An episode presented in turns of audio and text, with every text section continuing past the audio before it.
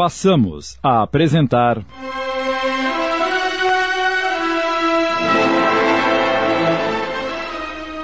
Renascer, obra de Sônia Tosi Henriques Rodrigues, ditada pelo espírito irmão Ivo, adaptação de Sidney Carbone.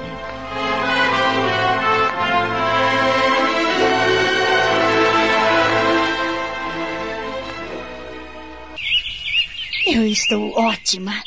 Vivendo como acredito que a vida deve ser vivida, ou seja, sem me importar com os problemas dos outros e não permitindo que ninguém interfira nos meus.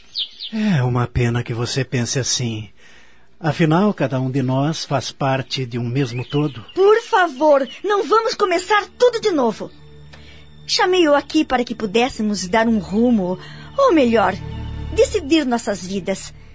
Mas de início gostaria de lhe dizer que não abro mão das minhas convicções. E não estou disposta a mudar nem a ceder em nada. Repugna-me o rumo que você deu à sua vida a sua profissão? Trabalhar com aqueles aidéticos que nem a própria família aceita? Portanto, não sou eu que vou indiretamente sofrer a sua ausência por causa desses loucos que esqueceram de pensar. Não seja tão radical e preconceituosa, Tamara. Essa sua atitude poderá voltar-se contra você mesma. Está me ameaçando? Não, apenas tentando fazê-la voltar à razão. É claro que sofremos reações de ações impensadas, levianas e não raro ignorantes. Mas o importante é entender que nenhum de nós está a salvo dessa doença porque todos nós falhamos e agimos sem pensar. Ai, chegue de falar nisso! Você decide. Ou eu ou seus doentes. Eu sinto muito, mas fico com os meus doentes. E também com o amor que sinto em meu coração por uma pessoa que pensa e age como eu. Eu sabia. Tinha que ter outra pessoa. Eu nunca acreditei realmente nessa sua dedicação aos seus pacientes. Você é um falso, Raul. Não, Tamara. Você está enganada. Descobri esse amor há pouco tempo e nem me declarei a pessoa que amo por respeito a você, ao nosso relacionamento que não tínhamos ainda terminado. Se hoje nos separamos foi apenas por entendermos o amor de forma diferente. Não me importa. Não gosto mesmo desse seu jeito de ser. Vejo e sinto a vida com os olhos diferentes dos seus. Não seríamos felizes jamais. Está tudo acabado para sempre. Adeus. Com o mesmo ar voluntarioso, Tamara se afasta, deixando Raul aliviado. Ao vê-la desaparecer na alameda do parque, ele lembrou-se das palavras de Lúcia. O desencontro com certeza irá seguir o seu destino. E uma esperança nasce em seu coração. Agora só me resta ir em direção ao encontro. Com alegria e ansiedade, tomou o rumo do hospital.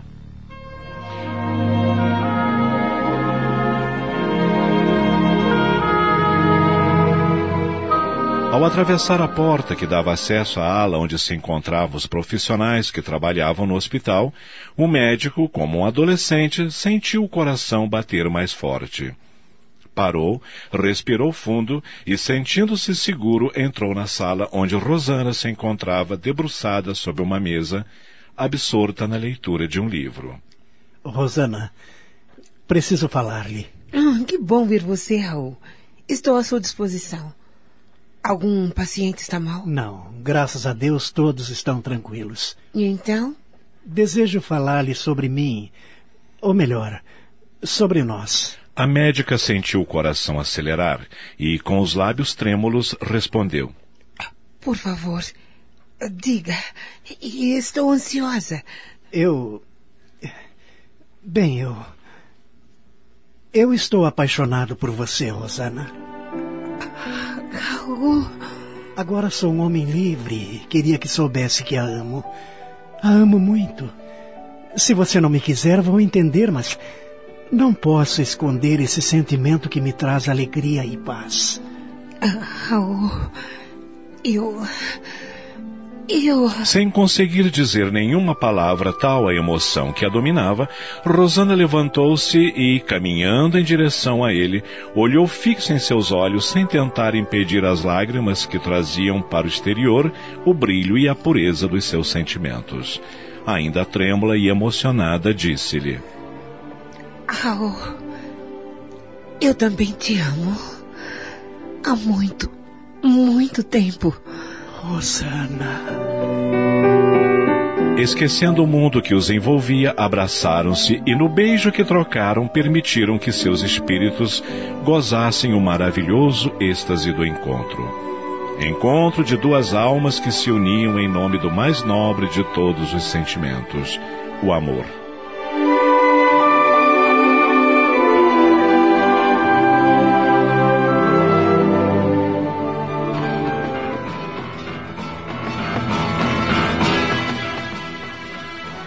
As semanas se passam. Certa tarde. Rosana, preocupa-me o estado de Roberto. Sinto-me impotente frente à situação grave em que se encontra. Eu também, querido. Estive conversando com o Dr. Carlos e a opinião dele coincide com a sua. Roberto se aproxima do óbito. Se para o corpo pouco ou nada podemos fazer, para o seu espírito podemos fazer muito. Vamos até ele? Sim, vamos. Os médicos entraram no quarto. Amigos espirituais os acompanhavam, inspirando-os para que suas ações fossem de real equilíbrio para o paciente que se encontrava a poucas horas do retorno à pátria espiritual. Roberto jazia no leito, olhos fechados, completamente sem forças.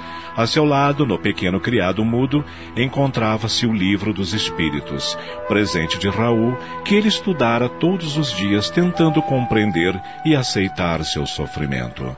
Ao perceber a presença dos amigos que tanto o confortavam, abriu os olhos lentamente e. Doutor Raul. Doutora Rosana.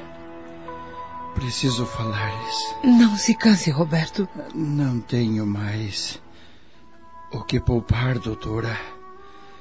Nem o que me cansar.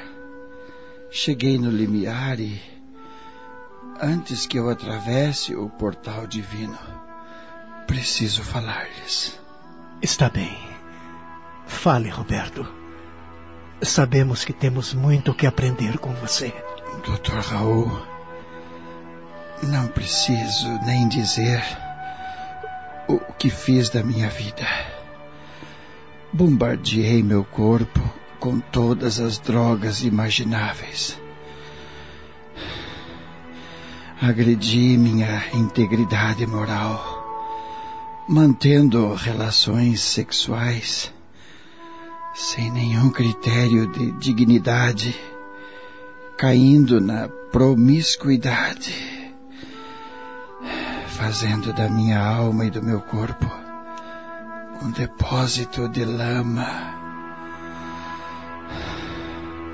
Quando soube ser portador do vírus HIV, deixei-me possuir por uma raiva imensa, culpando a tudo e a todos pelo meu infortúnio. Sem respeitar minha esposa e meus filhos. Lancei-me de vez no submundo do sexo, achando que, se eu já estava perdido, por que não fazer com que os outros também se perdessem, passando-lhes o vírus? Roberto, não se martirize. Tudo passou. Pense no que você aprendeu e no quanto está arrependido. Jesus irá socorrê-lo. Não se esgote. Deixe-me falar, doutora. Não posso ir embora sem abrir o cofre do meu coração e jogar todo o lixo guardado. Continue, amigo. Continue.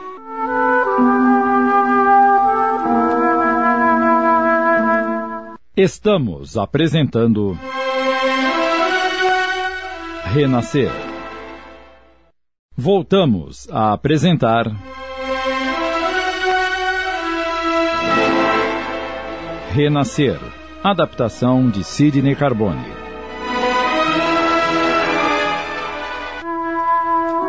Doutor Raul, todos os ensinamentos, ensinamentos que o Senhor me passou, por meio de conversas explicativas e principalmente através do livro que o senhor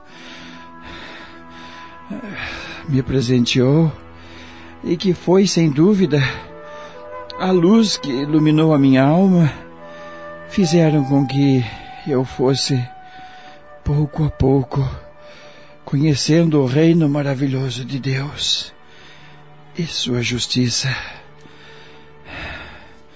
O Senhor não perguntou se eu merecia sua bondade e, no entanto, foi bom comigo o tempo todo. Não me julgou inútil, imoral ou pervertido, mas viu em mim um ser humano que necessitava de ajuda e ajudou-me. Como lhe sou grato por ter me mostrado a vida, por ter me apresentado Jesus e colocado no meu coração a esperança de um recomeço. Obrigado, doutor. O Senhor tratou do meu corpo e da minha alma, ensinando-me a amar, perdoar e entender. Não tenho a menor ideia para onde vou, mas onde estiver, pedirei ao Pai que o abençoe que permita a sua felicidade ao lado da, da doutora Rosana, que também amo, porque sei, sei que fui amado e, e res, res, respeitado por ela. Roberto calou-se por um instante. Raul e Rosana mal podiam se conter tal a emoção que os dominava. Rosana não lutava contra as lágrimas que desciam pelo seu rosto e ao mesmo tempo vibrava equilíbrio e harmonia para esse irmão que se despedia da vida física. Agradecia a Deus a oportunidade que ela e Raul receberam ao poder, de alguma forma, amenizar o sofrimento alheio e lutar contra o preconceito. Doutor. Do... Doutora. Roberto, num esforço descomunal, tenta erguer os braços, mas não consegue. Seus lábios só conseguem pronunciar uma palavra. Ah, ah, adeus. Lentamente seus olhos se fecharam para o mundo da matéria.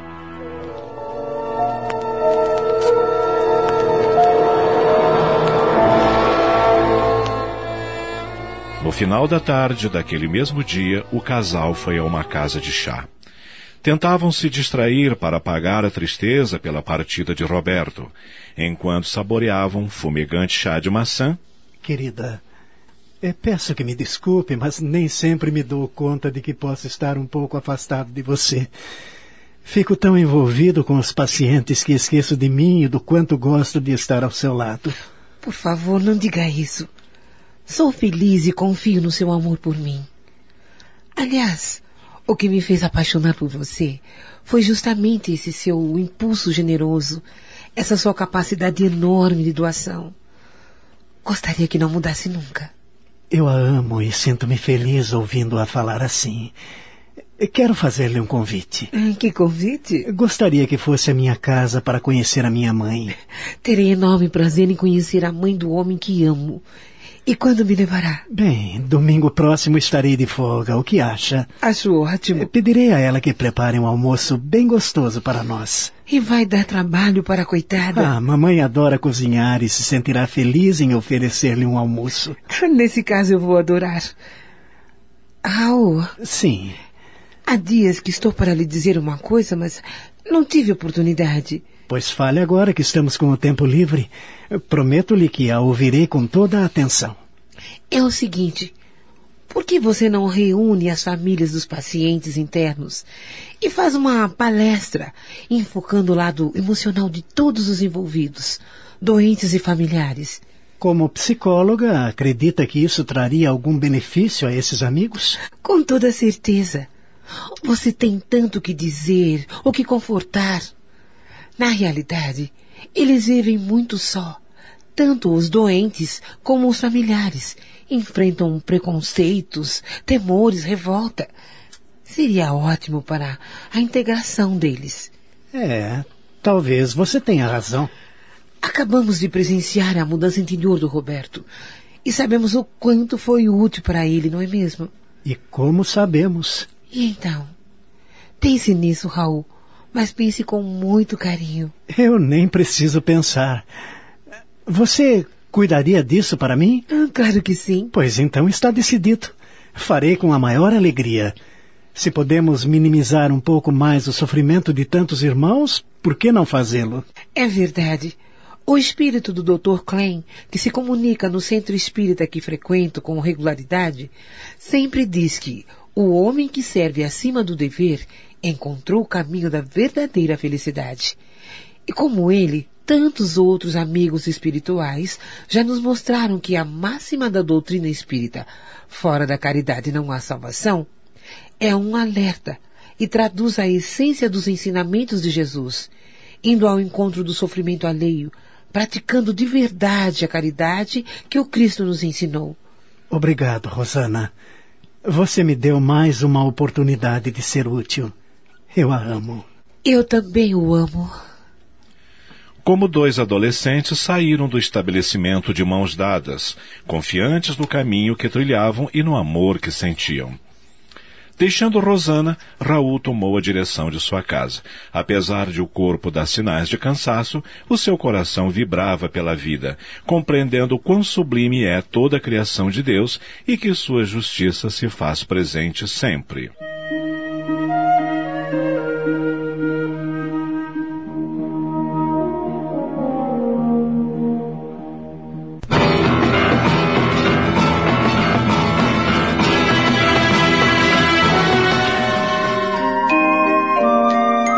Término do noivado com Raul, Tamara se entregou à vida que acreditava ser a única maneira de desfrutar realmente dos prazeres que a satisfaziam. Vaidosa, coloca sua beleza cada vez mais em evidência, cultivando o corpo através de ginásticas, cremes e horas intermináveis em salões de beleza. Há muito esquecera seu diploma e o sonho acalentado na adolescência de trabalhar exercitando sua profissão ficara guardado no velho baú do passado. Seus pais tentavam alertá-la para os perigos a que se expunha, mas, iludida e perdida no seu egocentrismo, não os escutava. Namorava há algum tempo Murilo, rapaz bonito e tão envolvido em si mesmo quanto ela. Os dois, filhos de pais ricos e importantes, ocupavam o tempo com viagens e aparições em sociedade. Sem construírem nada que fosse sólido, levavam a vida em eterno recreio. E então? Como estou? Linda como sempre. E essa valise? Vai viajar? Vou para o litoral com Murilo. Vamos passar uma temporada na casa de praia dos pais dele. Filha, não acha que está exagerando? De uns tempos pra cá, você não para mais em casa. Ora, mãe, eu quero me divertir. E o Murilo sabe como me fazer feliz. Esse rapaz também me preocupa. Diz que trabalha com o pai, mas fica atrás de você dia e noite. A que horas ele trabalha? E eu é que vou saber? Pois devia, já que é seu namorado. Mãe, bote uma coisa na sua cabeça. Murilo e eu somos jovens e queremos aproveitar o máximo da nossa juventude. Graças a Deus ele não é como o Raul, que vive enfiado naquele maldito hospital, cuidando de doentes mal cheirosos, sem nenhuma chance de sobrevivência. Não sei, não entendo muito dessa doença. Mas talvez Raul tenha razão. Ninguém adoece porque quer. Porque quer não. Por descuido, isto sim. Se eles tomassem mais cuidados, principalmente saindo e se relacionando com pessoas limpas e bonitas, não teriam contraído a AIDS. Não fale bobagem, Tamara. Certa ocasião ouvi um médico dizer que quem vê cara não vê AIDS. E é verdade. Como podem saber? Ih, pare com isso, credo! Está falando igualzinho ao panaca do Raul. Veja o Murilo. Bonito, rico, fino, inteligente. A senhora acha possível uma pessoa assim ser portadora de algum vírus? Sei lá. Pois eu sei. Com ele estou tranquila. Você tem idade suficiente para saber o que está fazendo. Só gostaria que não se excedesse tanto. Pode ficar despreocupada que eu sei me cuidar. Acontece que não estou despreocupada. Pelo contrário, preocupa-me o seu relacionamento com Murilo. Às vezes comparo-o com o seu ex-noivo. O respeito com que Raul a tratava, sinceramente, não o vejo em Murilo. Ah, não! Não acredito no que estou ouvindo. Moralismo na minha idade, dona Hortência. Ora, faça-me o favor. Acabamos de apresentar. Renascer. Minissérie em 10 capítulos, inspirada na obra de Sônia Tosi Henriques Rodrigues, ditada pelo espírito irmão Ivo. Adaptação de Sidney Carbone.